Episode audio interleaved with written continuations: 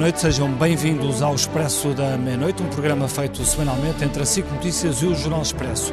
Estamos de volta depois de um período de férias e hoje olhamos para a complicada situação nos lares e se estão ou não preparados para a próxima vaga. Os números hoje apresentados pelo Governo revelam que há 60 lares com utentes infectados. São 523 idosos e 224 funcionários com Covid. Todos os dias há novos surtos e isto num verão marcado pelo caso de Reguengos de Monsaraz, onde tudo correu mal. Como se não bastassem as 18 mortes, o país teve ainda de assistir a uma troca de acusações e a uma guerra corporativa entre a Ordem dos Médicos, as autoridades de saúde e o próprio Primeiro-Ministro. A discussão centrou-se numa auditoria e na sua legalidade, mas houve quem lembrasse que todos estes casos também servem para refletir sobre a forma como o país trata dos mais velhos. É urgente um novo modelo que garanta cuidados melhores e mais dignos para quem chega ao fim da vida. Marcelo Rebelo de Sousa, que ainda não deu um verdadeiro morro na mesa, como fez em Pedrógão, pedia esta semana mais união, elogiou os médicos, mas também avisou que é preciso reforçar a coordenação entre os Ministérios da Segurança Social e da Saúde. E por falar nestes ministérios, importa dizer, Ângela, que o Governo foi convidado para estar neste debate, mas não se mostrou uh, disponível uh, e cá estamos para fazer o debate sem o Governo, mas com os habituais quatro convidados. Sim, é pena, mas pronto, vamos acreditar que só faz falta quem está. E está connosco a Maria Antónia Almeida Santos, que é deputada do Partido Socialista e é presidente da Comissão Parlamentar de Saúde, o Ricardo Batista Leite, que é deputado do PST e é médico, eh, nos nossos estúdios, de, nos estúdios da SICA Matosinhos, está o bastonário da Ordem dos Médicos, eh, Miguel Guimarães, e connosco por Skype vai estar o Manuel Lemos, que é presidente da Associação das Misericórdias. Eu começava pelo bastonário, uh, Dr. Miguel Guimarães. Uh, eu ia-lhe sugerir que deixássemos um pouco para trás toda a polémica que o país assistiu nos últimos dias entre o governo e as ordens médicos e que tentássemos concentrar-nos naquilo que é o drama estrutural dos lares em Portugal. O senhor teve três horas reunido com o Primeiro-Ministro em São Bento. O que lhe pergunto é se tem alguma coisa de concreto que nos permita acreditar que o drama e o horror de Reguengos não se vai repetir neste outono? É a conversa que tive com o Sr. Primeiro-Ministro, obviamente, que não será para estar a, divulgar aqui na televisão. Uh, ainda assim, uh, nós tivemos o cuidado uh, de, uma, de, numa parte da conversa, ter falado sobre concretamente aquilo que a Ordem encontrou na auditoria que fez ao lar de Reguengos de Monserrat, porque a situação de facto é grave. Eh, a situação tem várias incongruências a vários níveis, nomeadamente naquilo que é o cumprimento eh, das regras da Direção-Geral de Saúde, eh, e é um caso, é um bom exemplo daquilo que é o papel que os médicos têm para salvar vidas, porque apesar de tudo, mesmo tendo que não estar nos seus centros de saúde, todos os médicos de família que foram escalados para fazer as suas escalas no lar de Ruínos Massarrás lá estiveram, estiveram presentes uh, e seguramente que isso vai ser depois verificado também pelas autoridades inspectivas, uh, o que não justifica, enfim, várias afirmações têm sido feitas publicamente de que os médicos não compareceram, e nomeadamente até do seu Primeiro-Ministro. Aliás, uma das questões que nós abordamos foi exatamente essa, porque o seu Primeiro-Ministro, à margem da entrevista que deu para o Expresso, eh, acabou por dizer que os médicos, enfim, fez considerações sobre os médicos que lá encheu uma mancha negra eh, que é perfeitamente desnecessária, dizendo que os médicos são os cobardes. Os médicos não são cobardes e mereciam, de facto, um pedido de desculpas público do seu Primeiro-Ministro. Então, mas isso, isso, não ficou, isso não ficou resolvido na conversa que, que teve com o Primeiro-Ministro em São Bento? É porque o senhor diz que, que essa conversa não é para trazer para a televisão, mas a verdade é que escreveu uh, uma carta aos médicos no dia seguinte uh, e nessa carta veio dizer que António Costa não tinha sido fiel nas declarações que fez. Porquê que fez essa, Sim, essa durante, carta aos durante, médicos? No fundo não é perpetuar porque... essa, essa guerra e não, é para ficar vale, bem com os dois Bernardo, lados? Uh, é assim, não vale a pena estar a perpetuar e eu concordo consigo. Mas foi o, o senhor que, que perpetuou mandar dizer, essa carta para os médicos. Bernardo, deixe-me só dizer-lhe uma coisa. Eu tenho uma satisfação a dar aos médicos, como é evidente, como representante de todos os médicos portugueses. E devo-lhe dizer que, muitas vezes, nós temos que ter a coragem e a humildade de saber pedir desculpa. Eu lembro, e vou dar aqui este exemplo, e fiz isto exatamente na SIG, que há uns tempos atrás, a propósito do bebê de Setúbal, o bebê Rodrigo, E eu na SIC, numa, num direto que tive na SIC, pedi desculpa aos portugueses pela ordem ter falhado a nível da parte disciplinar. E quando assim é, quando nós temos alguma coisa que não corre bem, não há uh, posição mais digna que nós possamos ter do que pedir desculpa às pessoas. Sim, na altura também disse, na altura, e na altura sobre isso. esse caso também disse que a Ordem não fazia auditorias e agora, e agora a Ordem isso podemos, isso, já pode fazer não, auditorias. Não, oh, Bernardo, isso podemos fazer, se me der uns minutos eu explico-lhe isso facilmente. Repare, não, o caso agora, agora vamos falar Rodrigo... sobre o caso de Reguengos. Não, mas, mas, mas, de... mas, de, mas deixe-me explicar isso, já agora. O caso do bebê Rodrigo aconteceu numa clínica eh, que tinha uma convenção com a ARS Lisboa e Valtejo. A Ordem pode fazer auditorias em duas circunstâncias ou a pedido, a pedido nomeadamente de entidades inspectivas, imagino o Ministério Público, a Entidade Reguladora da Saúde, a própria ARS, etc., ou quando tem demasiadas queixas, queixas reiteradas, que podem consubstanciar má prática ou podem consubstanciar cuidados de saúde que não estão a ser prestados devidamente aos doentes, seja por falta de equipamentos, de material, de estruturas, etc. Portanto, é completamente diferente. Nós nessa clínica não tínhamos queixas, ninguém nos pediu para fazer uma auditoria. Mas então, e, portanto, então só, podemos... só, para fechar este capítulo, Miguel Guimarães, diga-nos só claramente relativamente a estas as palavras do Primeiro-Ministro e à reunião que teve com ele. O senhor gostava que o Primeiro-Ministro tivesse dito em público desculpa aos médicos, é isso? Eu gostava que sim, obviamente que sim. Eu acho que os médicos merecem isso. Eu acho que este é um momento importante para os médicos. Repare, nós temos neste momento a pandemia a crescer nós vamos ter que fazer um esforço brutal para continuar a cuidar dos portugueses. É evidente que os médicos vão tratar dos portugueses. Isto é uma mensagem forte que eu quero aqui deixar. O nosso primeiro objetivo é servir e cuidar das pessoas. Isso vamos continuar a fazê-lo, independentemente do seu Primeiro-Ministro pedir desculpa aos médicos ou não pedir desculpa aos médicos. Mas a verdade mas é que a posição sabe, de humildade... Como sabe, há sindicatos que consideram ilegal o despacho do Ministério da Saúde que obriga os médicos de família a darem apoio às pessoas que estão internadas nos lares. Portanto, o que lhe pergunto é, com que é que se pode contar? Esse despacho, que previa exatamente o destacamento de médicos de família para os lares, eh, é um despacho que vai ser eh, rejeitado, vai ser cumprido ou vai ficar ao critério de cada um? Olha, é assim, eh, sobre o despacho, deixe-me dizer-lhe duas coisas. Primeiro, o despacho é polémico porque ainda fala do estado de emergência, ok? Mas, ainda assim, os médicos que têm sido recrutados para fazer serviço nos lares têm estado presentes. Eu lembro que a polémica mais recente sobre o lar do Barreiro, aliás, nós temos aqui alguém que tem responsabilidades nessa área, em que se veio dizer publicamente que os médicos faltaram, é mentira. Os médicos foram, aliás, a RS Lisboa e Valtejo veio exatamente confirmar isso. Agora, o que nós estamos a fazer é exatamente o contrário do que, do que se devia fazer. Repare bem, e é isso que nós hoje vamos falar neste programa. Quem é que deve dar apoio aos lares? Devem ser equipas específicas que deviam estar contratadas objetivamente para isto, com experiência em geriatria, que permitissem libertar também os médicos de família, porque já têm uma carga de trabalho enorme. Repare, os médicos de família têm atrasadas imensas consultas presidenciais. São milhares ou milhões de consultas. Têm, estão a fazer o trace Covid. Fazem domicílios. Eh, fazem as ADCs, as áreas, eh, as áreas eh, específicas para receber doentes com potencial Covid. Repare, os médicos de família estão hipersaturados de trabalho. Tá Portanto, estar a deslocar, deixe-me só, deixe só acabar, Bernardo, estar a deslocar médicos de família para os lares significa abandonar os doentes normais com insuficiência cardíaca, diabetes, etc., que também vão às consultas. Portanto, eu acho Muito que a bem. solução então, mais deixe adequada... Deixe-me passar aqui para a Maria Antónia Almeida Santos. Maria Antónia, uh, acha que é necessário, como deputada, ainda para mais do partido do Governo, mudar a lei que prevê que, os, que, que, permite que os lares abram sem terem garantida a presença de médicos. Acha que devia ser obrigatório que um lar, ao abrir, garanta aos utentes que terão uh, assistência permanente do médico? Bem, muito boa noite e muito obrigada por uh, esta oportunidade. Eu queria, antes de mais, dizer que é uma pena que o Sr. Bastonário, e cumprimento todos os os uh, que vão intervir nesta, neste programa, mas de facto é uma pena que o Sr. Bastonário tenha, até na justificação que deu, utilizado parte da conversa que teve com o Sr. Primeiro-Ministro.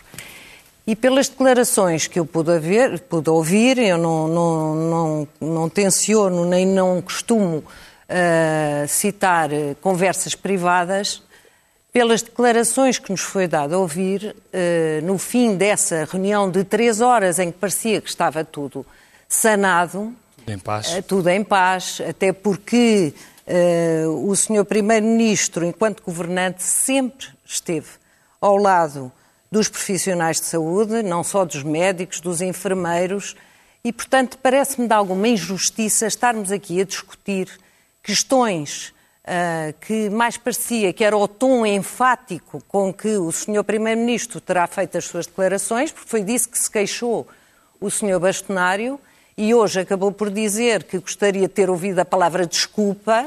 Agora, eu não sei o que se passou, também não tenho nada que saber, mas sei, mas sei que foi dada uma parte de essa uma palavra conversa. não devia ter sido dita, essa palavra desculpa por parte Eu não sei se devia ser dita. Se o Sr. Primeiro-Ministro mostrou, mostrou e reforçou o apreço que tem sempre pelos profissionais de saúde, não é preciso a palavra desculpa. Mas às vezes para, mas, para acabar com os mas equívocos eu não sei, Mas público. é que eu não sei se o Sr. Primeiro-Ministro tem que pedir desculpa, desculpa de quê? Mas afinal o que é que é imputado ao Maria Sr. Primeiro-Ministro? sinceramente é uma... eu acho que o país todo percebeu o que é que se passou. Pronto. O, que, eu pedia percebi, era o que eu percebi se considera é que o, ou não o que os lares deviam obrigatoriamente Pronto. ter um médico que Como permanentemente imagina, dê assistência haverá, aos idosos. Eu percebo, Ângela. Como imagina, haverá pessoas muito mais qualificadas do que eu para saber, e temos entre nós o Dr. Manuel de Lemos, que tem Uh, muito mais uh, qualidade e saber para falar se é absolutamente necessário haver uma assistência em permanência dos lares.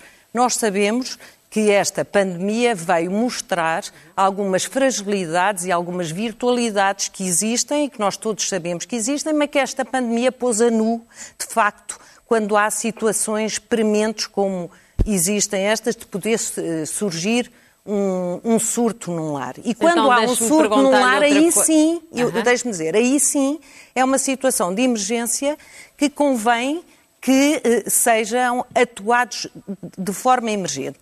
E hoje eh, ouvi que foi anunciado uh, a criação de 18 equipas um, de emergência que vão atuar de forma fazer uma intervenção. Um, hoje disse. Hoje, hoje foi hoje. a senhora Ministra da Segurança hoje. Social. Hoje que estamos praticamente Bem, em setembro. mas ouça, nós todos estamos a aprender com, ah, esta, com esta isso, pandemia. Isso já como... se dizia em fevereiro, oh, março, oh, Bernardo, abril, desculpe, já estamos quase em desculpe, setembro. nós, se formos comparar, e não, e não, é isto que eu quero Há dizer. Há 523 Há... idosos, 224 funcionários nesta altura já infectados lembra-se de quantos... lares. O que é que aconteceu nos lares britânicos? O que é que aconteceu nos lares na Suécia? E, o que é que aconteceu não nos lares. Pelos vistos, só hoje é que estamos a. Não, não. É evidente que nós não podemos tratar um surto como sendo a responsabilidade do município ou por uma questão uh, corporativa entre profissões. Não é isso que está. O próprio, o próprio Primeiro-Ministro reconheceu na entrevista claro. ao Expresso a semana passada que correu tudo mal em Pedrógão. Mas, e bem, as coisas e não bem, bem. Olha, a tal, a tal humildade que o Sr. Bastonário não reconheceu no Sr. Primeiro-Ministro, aí está mais uma vez o Sr. Primeiro-Ministro e hoje foram anunciadas a criação das 18 equipas, uh, equipas de emergência que vão uh, atuar sempre que surgir uh, um problema de surto. Portanto, estamos um bocadinho a correr acho... atrás do prejuízo. É de facto, é como, como Ouça, o Bernardo mas, diz, mas estamos a, em, em, em atrás setembro. do prejuízo nós somos o país que somos. Uhum, uhum, uhum. A questão é esta, nós não temos, e, e também temos oh, que pensar essa no seguinte... desculpa não serve às, não serve, às famílias, coisa, aos, mas... às pessoas que estão nos não, lares, que Bernardo, sofrem com, com essas... certeza, mas sabe uma coisa, os lares foram feitos o Estado para o não convívio. pode estar permanentemente a falhar, Nós temos não é, que repensar, coisas. não, eu não estou a tirar responsabilidade nenhuma ao Estado, muito pelo contrário, estou, estou a mostrar é que, de facto, existe uma preocupação com a proteção dos mais idosos, que nesta pandemia são a população vulnerável, e tanto que existe essa preocupação, e com os casos que infelizmente têm surgido, que não têm corrido tão bem, hum, o que é que acontece? O governo prontamente pode dizer que é no, é, no fundo vamos apagar um fogo. É, mas é, um, é o que se sabe é que se vão ser criadas uh, as equipas de, de emergência que vão atuar, que são 18, mas isto é para uh, continuar o reforço que já foi feito. E, uhum. portanto, parece que não foi feito nada. Foi. E Muito foi bem, um reforço Antónia, reconhecido. Já, já e eu podia dar aqui, uma Ricardo. lista não, já dá, já desde dá, o princípio dá, da pandemia, que foi imenso. Ricardo, o Presidente da República veio falar sobre este assunto esta semana e veio deixar um recado ao Governo dizendo que há uma coisa que é urgente fazer, que é reforçar a articulação entre os Ministérios da Segurança Social e da saúde. Ou seja, os lares não são só um problema de segurança social, são um problema que exige mais saúde. Concorda com isso? Muito boa noite e cumprimento todos os convidados e agradeço o convite. E a questão da ligação entre a saúde e a segurança social é um problema crónico e pelo qual nós nos temos estado a bater, que haja uma maior articulação. Infelizmente não é um problema novo. Veja-se o número de doentes que estão neste momento nas chamadas camas sociais, a ocupar camas de hospital, porque não há resolução da sua situação social. O ano passado eram menos de mil, neste momento são mais de 1.500. E, portanto, há um problema grave. E quando nós olhamos para a questão dos lares, fica ainda mais patente. É evidente que uh, esta pandemia trouxe a nu muitas das fragilidades do nosso país.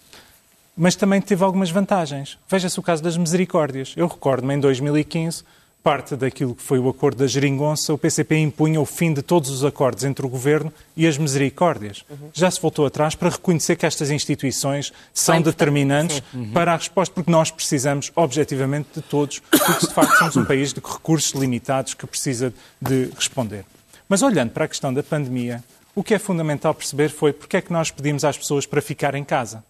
Nós pedimos às pessoas para ficar em casa para proteger os mais idosos, os mais vulneráveis, perante um inimigo desconhecido, que era um vírus SARS-CoV-2, que causa a doença Covid-19, e para ganharmos tempo para o Serviço Nacional de Saúde não colapsar Sim. e para nos prepararmos.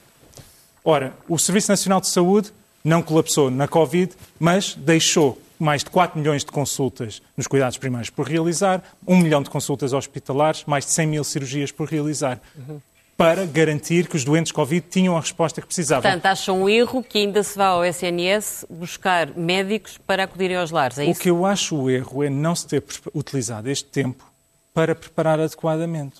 Não é aceitável seis meses depois estarmos agora a correr atrás do prejuízo. É isso que está a acontecer. Sim, mas, mas a, pergunta não era essa. Eu sei, Os eu sei, médicos do SNS devem ou não ir uh, acudir aos lares? Há lares que faz sentido, há outros que não. Vamos lá ver. Aquilo e cada que, lar que abre deve ou não ter obrigatoriamente um médico permanente? Cada lar que abre tem que ser avaliado em cada caso. Permita-me dizer isto. Nós, em relação a reguengos, só sabemos... Mas porquê em cada caso se os lares têm idosos porque, porque que são lá... potencialmente pessoas com mais problemas de saúde? Porque depende é do lar, depende da dimensão, depende se tem uma equipa de enfermagem, depende se tem um, uma equipa de médica que pode ir sempre, se, se é necessário. Veja-se o caso aqui. Nós no Parlamento, Tem equipas mas, de enfermagem com raças de um enfermeiro para 40 idosos. Isso é inaceitável, como é óbvio. Ou um, para, ou um para 20, quando o lar... É absolutamente inaceitável. Mas muitas vezes isto não mas, é cumprido, vejam, nem estes números são cumpridos. Seis meses depois, nós ainda não temos uma lista de quais são os lares que conseguem cumprir com as regras de, impostas pela, pela Direção-Geral de Saúde em relação aos lares, quais são os lares que não conseguem, entre os lares legais e ilegais. Em relação à pandemia, temos que, que os tratar todos por igual. Em relação a reguengos de Monsaraz, nós no Parlamento o PSD pediu há mais de três semanas os relatórios, não recebemos um. Nem o da Ordem dos Médicos. Eu sei do relatório porque leio nos jornais. Uhum. Mas não é aceitável. Num país que se queira dar respostas, em que se, está, em que se apela a que todos possam participar nas soluções, aqueles que são os fiscalizadores do governo, eleitos pelo povo, uhum. não tenham direito a ver os relatórios da ARS, os relatórios da, da Fundação, uhum. os relatórios da Defesa Nacional. Então entra o Exército numa cidade, toma conta de uma cidade, entra e sai e nós não sabemos o que se passou. Isto é inaceitável. E aquilo que o país precisa de saber em relação a reguengos é que, aquilo que a justificação que se tem que dar às pessoas é que são pessoas que morreram. São pessoas reais. A, a, Ludmila, a José Folcato, a Maria José Aleixo, todos eles. Foram 18 pessoas, com famílias destroçadas. No caso da Mila, deixou três filhos. E, portanto, há que dar respostas a estas pessoas, mas mais importante ainda, numa lógica nacional, é nós aprendermos com os erros aquilo que falhou objetivamente para conseguirmos responder. Infelizmente, temos tido uma discussão se as auditorias são, podem ou não ser feitas, se o médico foi ou não foi. Do ponto de vista prático, estamos a entrar numa época de outono e inverno, nós precisamos de focar em soluções. Acha que está, e... acha que está propositadamente a concentrar a discussão numa, numa parte mais conveniente, Creio que, que é está... a parte, se quiser, legal e jurídica da auditoria, escapando à parte mais importante, que é o que é que se passa efetivamente Há três semanas que andamos a ouvir ruído e discussões de forma Sim. e não estamos a discutir a vida Sim, das pessoas e a dizia, questão de Isso era o que dizia esta semana o ex-bastonário da, da Ordem dos Médicos. Manel Lemos, deixe-me só uh, perguntar-lhe e chamá-lo também para, para a nossa uh, conversa e, e, e, tentar perceber consigo uh, se acha que os lares devem ou não ter médicos em, em permanência.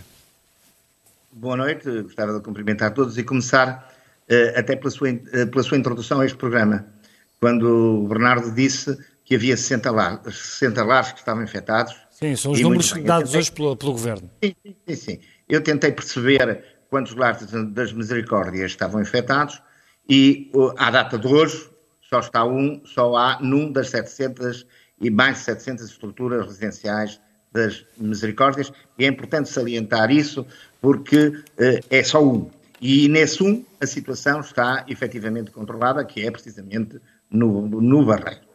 Eu, gostava de dizer também aqui, uma, a ver se, se todos nos acalmamos um bocadinho, é que, por exemplo, a nossa relação com os médicos, eu costumo dizer das misericórdias, com os médicos perde na noite dos séculos. Desde 1516, que o, Papa, que o, que o rei Dom II fez, criou o Hospital Todos os Santos, e, e desde aí houve médicos. Não há razão nenhuma para haver discussão entre o setor social, aqui representado pelas misericórdias, e, e os médicos. E depois é preciso ter atenção a outra coisa uma coisa é o que é, outra é o que queremos que seja. E o que é, é que até hoje as estruturas, os bares são considerados estruturas residenciais. E da mesma maneira que uma pessoa que está em casa tem acesso ao Serviço Nacional de Saúde, não se vê, com a legislação que temos, se eh, que, por estar num lar, perdeu acesso ao Serviço Nacional de Saúde. Isto é muito importante clarificar para percebermos todos. Um outro ponto ainda que eu gostava de dizer. Já Portanto, os, os, médicos do Serviço Nacional de Saúde devem uh, acudir, aos, acudir aos lares? Não, o Serviço Nacional de Saúde, o Serviço, deixa-me explicar bem, eu ainda gostava de dizer uma coisa antes de explicar, é que as instituições não são subsidiadas. Ainda há bocadinho eu estava a ouvir o doutor, o doutor uh, Louçã falar nisso. Quem são subsidiadas são as pessoas. Se um lar num mês tem 60 pessoas, a misericórdia é apoiada por 60. Se no mês a seguir só tem 50, a misericórdia só é apoiada por 50. É preciso perceber isto muito bem, porque as instituições não são subsidiadas. Quem é subsidiado são as pessoas que estão nos lares da cooperação. Pronto. Dito isto, nós temos a consciência, na União das Misericórdias, andamos a dizer há muito tempo que estamos a observar, a observar uma enorme crescente da fragilidade das pessoas que vão ter connosco. Que há 10 anos iam de carro para o lar e agora vão de maca. E, portanto, a situação mudou muito. Mudou o perfil dos idosos. E este perfil dos idosos vai exigir naturalmente um acompanhamento diferente.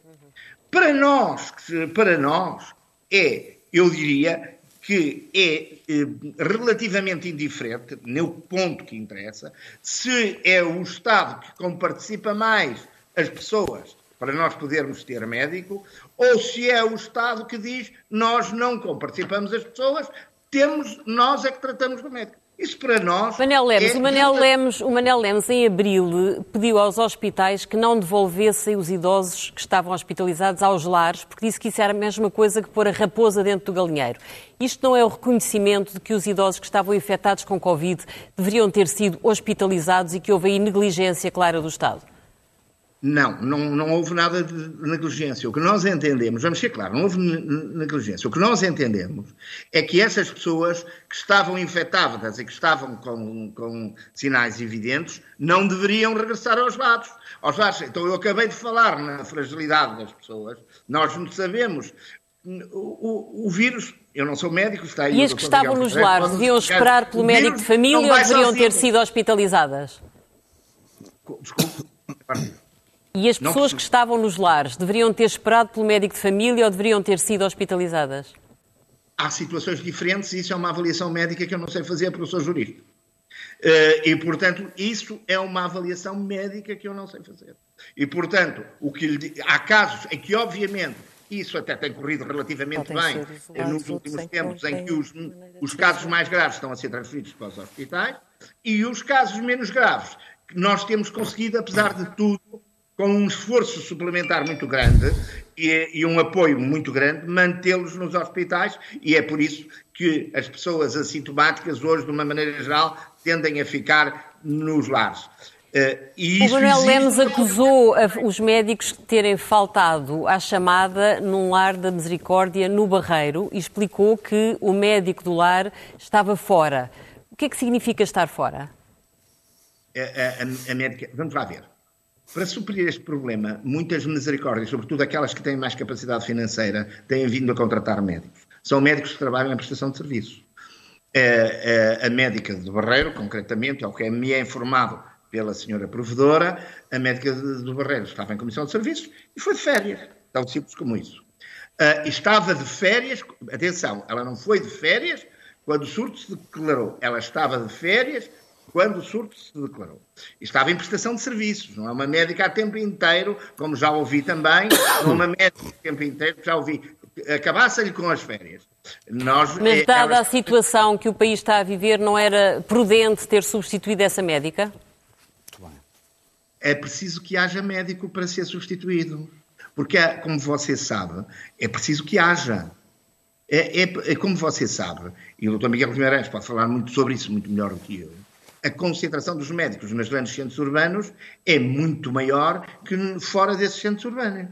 Portanto, percebendo isso que está a dizer e percebendo faz sentido, é preciso que haja possibilidade de substituir o médico. E em muitos casos não há essa possibilidade. E quando não há. Então deixe-me deixe então passar para o.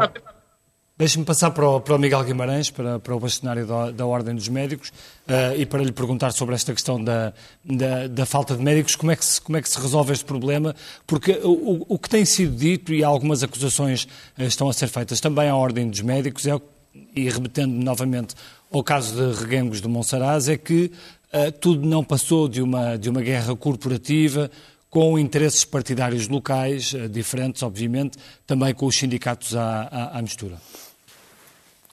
Olha, Bernardo, em primeiro lugar, deixe-me dar aqui um cumprimento especial a todos os presentes que não fiz e peço desculpa por não o ter feito. E eh, dizer que aprecio as mudanças que estão a acontecer relativamente aos lares. Por exemplo, aquilo que a senhora deputada e minha querida amiga, a doutora Maria Antónia Almeida Santos, disse, que hoje foram criadas equipas de emergência, eu acho extraordinariamente importante. É uma excelente. É, é, uma, é, uma excelente, é, uma, é uma excelente medida, porque a verdade é que esta questão do lar de Reguengos de Monserrat, eu não veria isso como uma questão política, uma questão partidária. Não é nada disso. Uh, aquilo que nós encontramos lá. Não é nada disso, mais, mais ou menos. Deixa, deixa mas, eu, mas eu não levo as coisas para aí. Eu acho que pensar nisso é o pior. Nós temos é que nos concentrar naquilo que são as dificuldades que temos neste momento, não é em todos os lares. Existem lares que funcionam muitíssimo bem, nomeadamente nas misericórdias.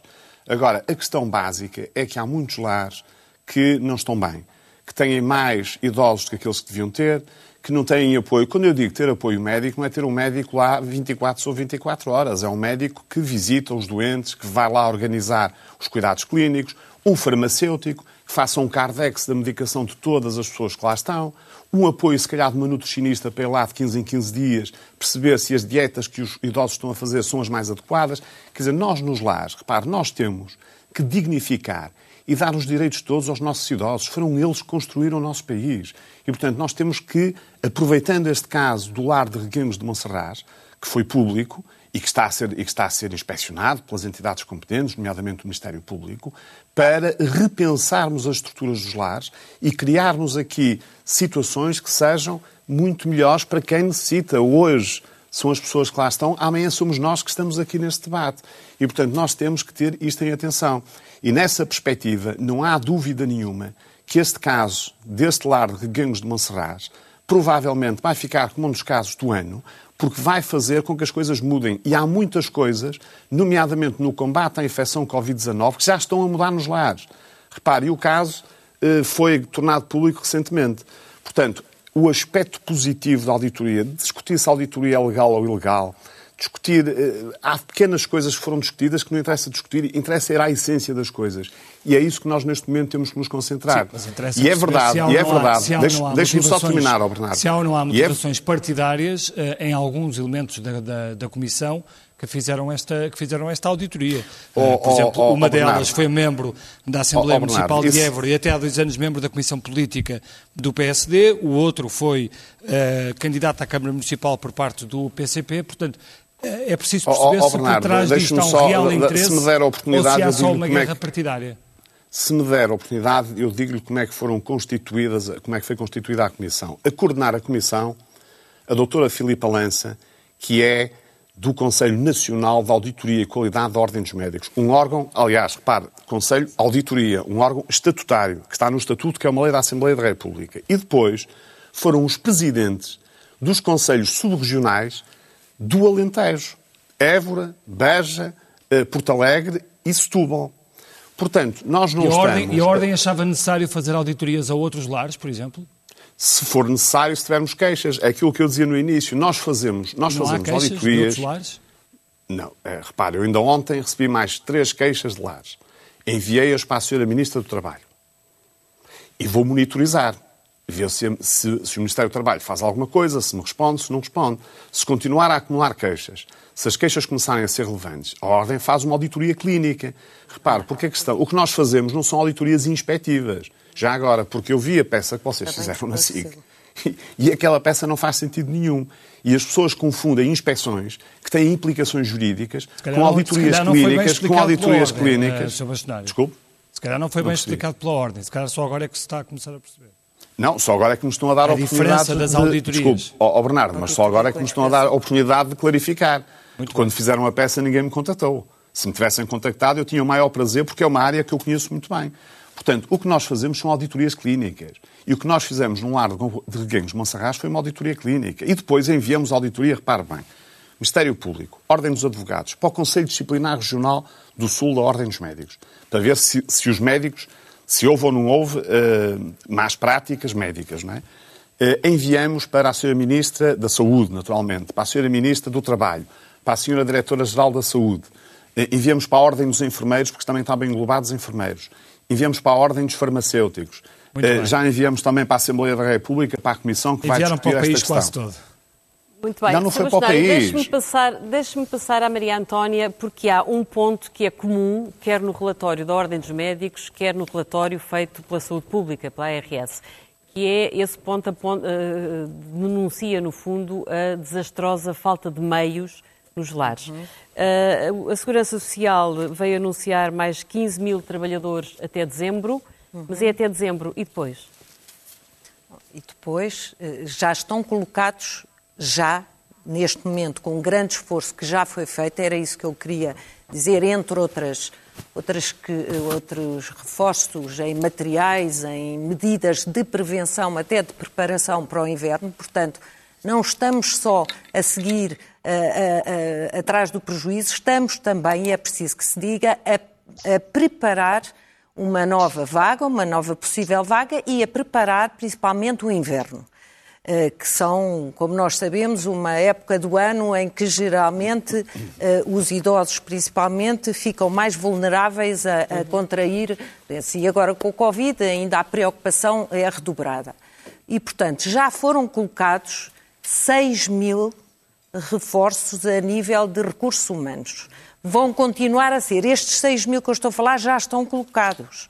E, portanto, Uh, quando eu falava há pouco, o reforço foi, foi sendo feito à medida que nós tivemos conhecimento e que, nos, que, o país se pôde organizar e, portanto, houve um esforço, não só da parte do Governo, mas de todo o país. Maria Antónia, mas e um o setor social muito também. Tardio. Olha, o Expresso amanhã conta uma história relacionada com Requengos, que nós houve funcionários ouvir que estavam... uma história. Não é uma história, é, uma, é uma realidade. Hum. Havia funcionários infectados que foram postos de prevenção para o caso de terem que ir trabalhar. Parece que não se verificou essa necessidade, pois. mas há um documento dos agrupamentos dos centros de saúde do Alentejo que diz o seguinte: devido a risco de colapso da força de trabalho, foram colocados de prevenção funcionários assintomáticos e com baixo risco clínico. Isto é gravíssimo. É gravíssimo. Isto é o grau zero. É, exatamente, é gravíssimo. Dos e, assim, meios Ainda bem que não foi necessário, tiveram só de prevenção e não foram não foi necessário. Sim, e a responsabilização. É, e a, responsabilização será toda dessas... conhecida, com certeza, e não será com nenhuma auditoria da Ordem dos Médicos, Sim, mas o PSD, será por uma o PSD auditoria. queixa-se que, que a documentação também não é pública, não é? Não, ainda não é. Ainda Ricardo não é. Estamos à espera do relatório. Nós não queremos seguir. Assim, vamos, uh... vamos investigar e não vai haver falta de responsabilização. Uh, eu acho que esses dados podem estar garantidos. Agora, não nos vamos antecipar mas a vir Mas isso é o Ministério Público que faz, o Governo O Ministério sabe. Público, uhum. as entidades, e quando eles tiverem concluído o seu relatório, nós vamos avaliar e com certeza que haverá uhum. uh, responsabilidades. Eu isso tenho a certeza que ninguém vai uh, uhum. ultrapassar Ricardo isso, Batista até porque Leite. o próprio Governo e nós próprios no Parlamento estaremos, e nós sim temos o dever de fiscalização que se calhar outras entidades não têm, e muitas vezes estes peritos espontâneos que de repente vão fazer uh, as auditorias ou as inspeções, muitas vezes falham porque deturpam as realidades. Mas e, portanto, incomoda por ter sido uma, uma, inspeção independente, ou seja, de não depender de, de maneira nenhuma do Governo ou do Estado? Nada. É isso que incomoda? Muito, nada, não me esta, incomoda esta nada. Esta auditoria da Ordem dos Médicos? Não, o que me incomoda é saber que a Ordem dos Médicos uh, que infelizmente tem, uh, com todo o respeito que me merece o Sr. Bastonário, desvirtuado de alguma forma a delegação de competências que o Parlamento deu porque é o Parlamento que delega as competências na ordem, que é, no fundo, o cumprimento para zelar pelo cumprimento do exercício daquela profissão, tenha, de certa forma, desvirtuado essas, essas bem, Maria Antónia, é nisto que a relação que mim, facto, entre os médicos me... e o Partido Socialista e o Governo continua está enganada, difícil, está enganada. mas eu vou passar ao Ricardo para lhe perguntar eu tenho imenso se concorda pelos médicos com a proposta do Primeiro-Ministro, segundo a qual os desempregados do turismo deveriam ser reconvertidos para trabalhar nos lares. Acha que é uma boa ideia? Vamos lá ver, Angela. Em relação a Reguengos, só para fechar este assunto, se não tivesse havido a auditoria da Ordem dos Médicos, não saberíamos o que tinha lá passado. E isto é fundamental.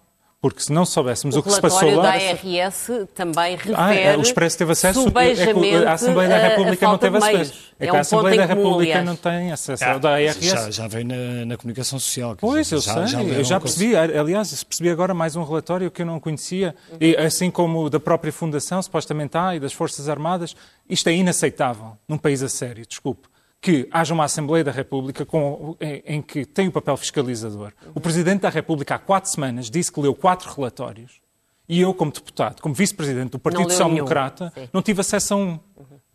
E, e foi feito um requerimento pelo PSD a solicitar ao Governo. E, portanto, Deixemos-nos de jogos políticos. Tem que pedir ao bastonário, e... que está aqui no, no mesmo não, programa, se, eu, se ele lhe manda por e-mail. A Assembleia o... da República lida primeiramente com o Governo. Com certeza. E espera-se da parte do Primeiro-Ministro e do Governo que tenham sentido de responsabilidade, que é perceber que a Assembleia da República tem que fiscalizar a sua ação.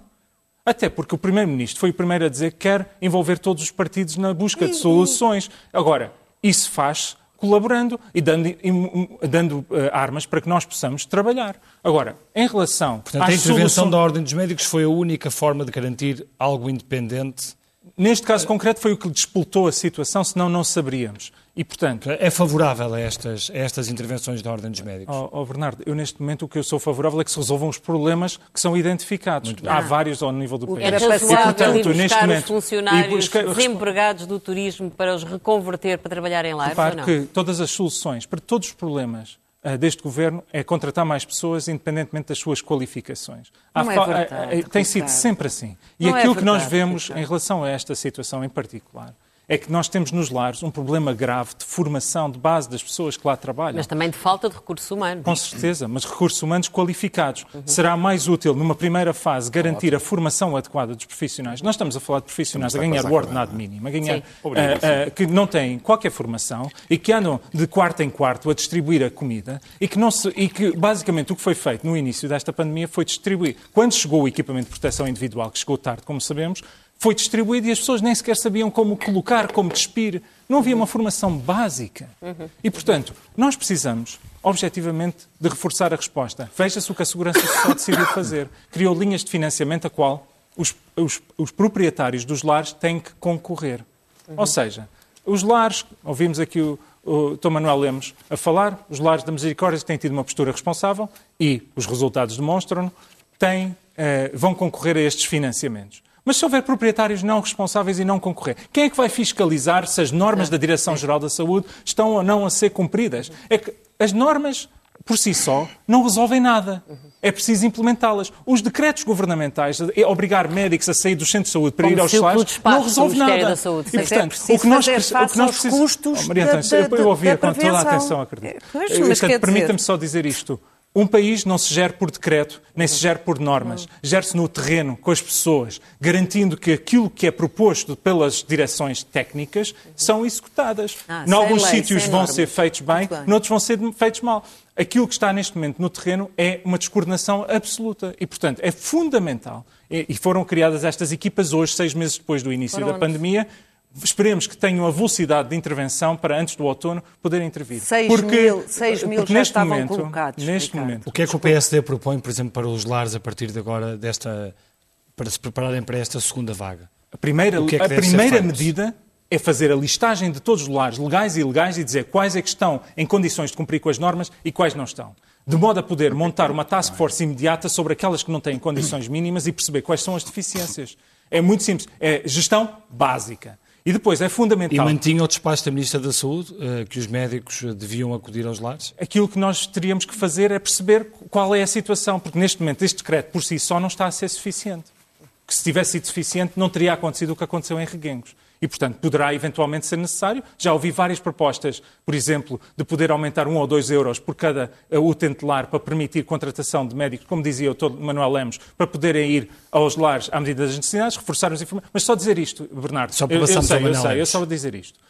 Mas a questão dos lares, por mais cuidados que tenhamos, se nós não resolvermos o problema na comunidade em geral, o vírus vai lá chegar. E, portanto, nós usamos o martelo. Foi dizer às pessoas para ficarem em casa. Agora é preciso usar o bisturi um instrumento de precisão que garanta que nós que sejamos capazes de identificar e isolar todos os casos infectados e suspeitos Deveríamos estar a requisitar todos os hotéis vazios deste país que não estão a ser usados pela, por, por causa do turismo. O problema é que os lares não têm instalações do ponto de vista físico claro. para garantir Sim. o devido isolamento O distanciamento é impossível de assegurar. Teríamos que garantir um conjunto de... Com outra e deveríamos que, e, Manel e trabalhar com as próprias... Mantê-los lá é ter a raposa no galinheiro. Mas a questão é que há lares que, objetivamente, há um conjunto de lares ilegais não têm condições mínimas e que deviam ser identificados. Trabalhar com as autarquias, o próprio governo poder trabalhar com o setor do turismo que tem instalações e nós garantimos respostas. Ele está a pedir para para, para falar. Oh. Manel Lemos, uh, deixe-me só perguntar-lhe aqui uma coisa que é relativamente aos enfermeiros que as misericórdias, uh, os lares das misericórdias têm de ter, uh, e, relativamente aos médicos. em média, quantas vezes, se é que me pode dar esse número, um médico visita, visita o, o, os lares? Ou deve, deve ir aos lares? Digamos, a verdade é que o Estado, muito, talvez pelos motivos que o Dr. Miguel Guimarães evitou, enunciou. De, uh, cada caso é um caso. Há, há, há, instituições onde, e centros de saúde que se articulam bastante bem com os, uh, com os lares e há outros em que essa articulação um, não se faz. Mas eu gostava de chamar aqui a atenção. Mas os lares das misericórdias cumprem todos uh, uh, a obrigação de ter enfermeiro, pelo menos? Sim, sim, sim, sim, sim, sim. E mais do que um, e mais do que um. E mais... O rácio é um por cada 40, salvo naqueles casos em que Isso há é um muito pouco, muito não, não acha, Manuel Leves? Não é, não é muito pouco? Hã?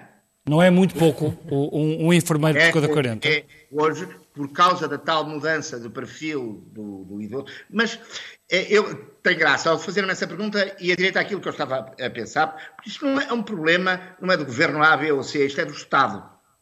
Isto é do Estado. E, e que é assim. Os, vocês, os dois que são da área económica, imaginem como é que o Estado, o Estado como participa com 400 euros uma coisa que custa no mínimo mil. E, portanto, como é que se chama? Chega dos 400 aos mil. E, e, e, e com toda a gente com razão ou sem razão, a dizer que deve ter mais médicos, mais enfermeiros, mais nutricionistas, mais psicólogos, nós, e isso tudo muito bem. Quanto é que vai custar o lar do futuro? A União das Misericórdias está a fazer um trabalho sobre isso que vai apresentar aos portugueses.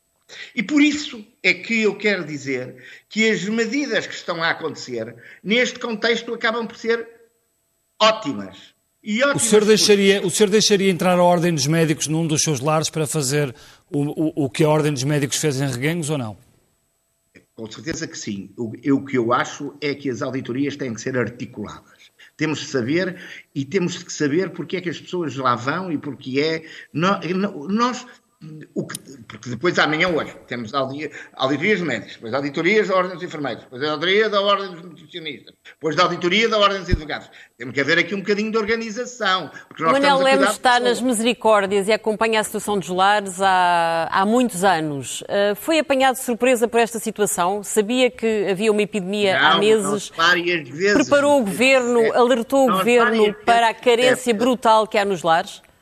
Nós várias vezes dissemos a vários ministros de diferentes governos, que de diferentes governos, queria acentuar esse aspecto, eh, que estávamos todos preocupados com uma situação eh, qualquer, que nós não identificávamos como, como esta, esta foi particularmente severa, e há bocado a doutora Maria Antónia tinha toda a razão quando dizia, se compararmos, apesar de tudo, os resultados portugueses com os da vizinha Espanha ou com os da Itália, eh, não nos, não nos conforta não nos conforta, mas percebemos que não foi um problema português. E é preciso desconstruir, desconstruir esta imagem, que está aí muito a passar, de que nos lares é uma desgraça. Os lares não são. Os lares não são uma desgraça. Agora, os lares e a prova que não são uma desgraça, sabem que nós continuamos com imensos pedidos das pessoas irem para os lares.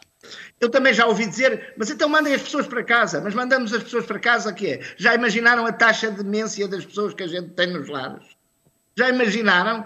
Esta, esta converte. E as pessoas chegam a casa e, e com, com, demências, com demências graves, com as situações dessas, fragilíssimas. Portanto, confia digamos, é- confia que, que o outono vai, vai ser melhor do que foram estes últimos meses no que toca à situação dos lares? Sobretudo se houver uma segunda vaga, que é a grande dúvida que neste momento com que o país está confrontado. Eu, eu, eu desejo que sim. Estamos porque se houver muitos óbitos, são portugueses, como dizia o Dr. Miguel, uh, que são portugueses que construíram o meu país, que vão agora ter um óbito que provavelmente poderiam durar mais algum. Mas sente que já eh, estão mais preparados? Deixa-me dizer, Acho que com uh, a experiência que, entretanto, adquirimos, até alguma compreensão da Direção-Geral em relação à realidade dos lares, e com as medidas que, nomeadamente, o Ministério do Trabalho implementou, e esta última medida que se falou é excelente, já disse que é ótima, porque é importante ter quem, no, quem ajude os lares naquele momento mais de maior desorientação quando se, quando se declara o surto dentro do lar. E uma equipa preparada, polivalente, é obviamente muito bom. E depois, depois sabermos também. Estamos a terminar, Manel Lemos. Estamos mesmo a terminar. Ah. É, desculpa. Temos que terminar, deixe-me passar para o, ah, para o Miguel Guimarães. Faltam quatro minutos para. Deixe-me só dizer uma coisa. Deixe-me só Diga. coisa. Já acabo. E, portanto, com essa experiência, com algumas medidas e com uma coisa que eu gostava de fazer um apelo a todos os portugueses para acabar: responsabilidade, responsabilidade, responsabilidade. O, Miguel Guimarães, uh, deixe-me deixe passar para... Muito bem, deixe-me só passar para o Miguel Guimarães uh, e sobre esta, esta pergunta que a Ângela fazia também ao Manel Lemos, uh, de que forma é que os médicos, uh, ou de que forma é que a Ordem dos Médicos sente que a classe está preparada para o, para o que aí vem? Ou para o que pode é, é assim, a situação é difícil, Bernardo, porque nós estamos aqui a conversar sobre os lares, mas nós temos eh, problemas eh, a, a, vários níveis, nomeadamente com aqueles doentes, com as doenças ditas, entre aspas, normais, as chamadas doenças não Covid, eh, que eh, temos atrasos importantíssimos em doentes oncológicos, eh, em doentes com várias patologias importantes, como insuficiências cardíacas, diabetes, etc. E, portanto, nós, neste outono e inverno, vamos ter que lidar, por um lado, com a Covid. Por outro lado, com uma segunda onda mais forte ou não, vamos ver com a gripe sazonal. E por isso é que é fundamental antecipar a vacina da gripe. Quanto mais cedo começarmos a fazer, melhor e mais alargada possível.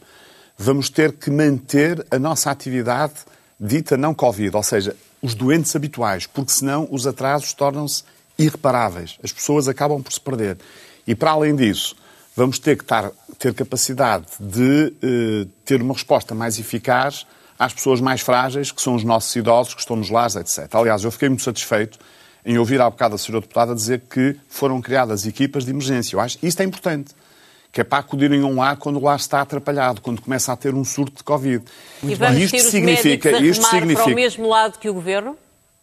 Eh, não percebi, eu peço desculpa. E vamos ter os médicos a remar para o mesmo lado que o Governo? Os médicos, médicos estão sempre, Ângela, os médicos estão sempre ao lado dos portugueses. Os médicos estão sempre ao lado do governo. O governo é que deve tratar bem os médicos, repare, porque é assim, repare, uma, uma, uma relação de confiança é baseada no respeito pelas pessoas. E eu não posso criticar os médicos, e eu próprio também fiquei ofendido, quando se diz alguma coisa, mesmo que seja fora do contexto normal, em que se apelidam os médicos de cobardes. Ninguém gosta de ouvir isso. Repara, os médicos estiveram na linha da frente e vão continuar na linha da Muito frente. Muito bem, Miguel Guimarães, temos um minuto e meio para terminar o programa. Ainda temos que ir à primeira página do Expresso. Força. E começamos obrigado. pela. Muito obrigado a Miguel Guimarães e também a Manuel Lemos, que estão, que estão em casa, e obrigado também aqui à Maria Antónia e ao Ricardo Batista Leite. E vemos uh, agora a capa da revista do Expresso. Quem é a Svetlana uh, Tikhanovskaya? É por amor que esta mulher sem ambição nem carisma está a partir do exílio, a abanar uma ditadura sanguinária. O destino da Europa também se joga na Bielorrússia por Bernard-Henri Lévy, em Vilnius, capital da Lituânia, eh, o homem que assina este artigo. Na, eh, no caderno da Economia, empresários travam a fundo o investimento.